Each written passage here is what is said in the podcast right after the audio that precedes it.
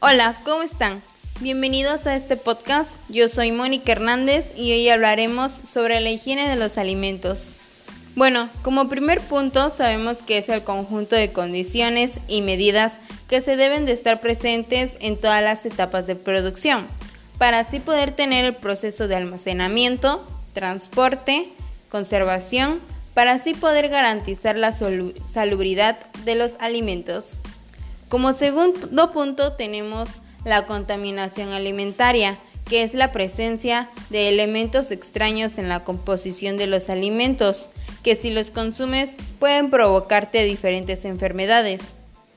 Y sabemos que existen tres puntos o tres tipos de agentes de contaminación, ya sea por su clasificación o por su origen.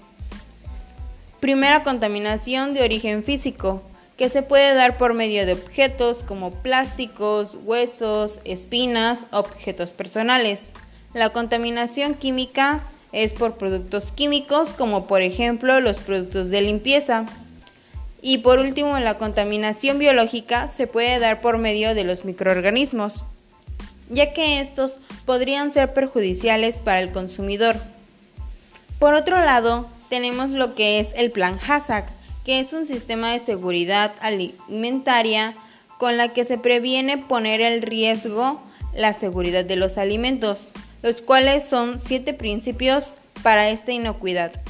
Los peligros, identificar, límite, vigilar, acciones correctivas y verificar. Y documentar.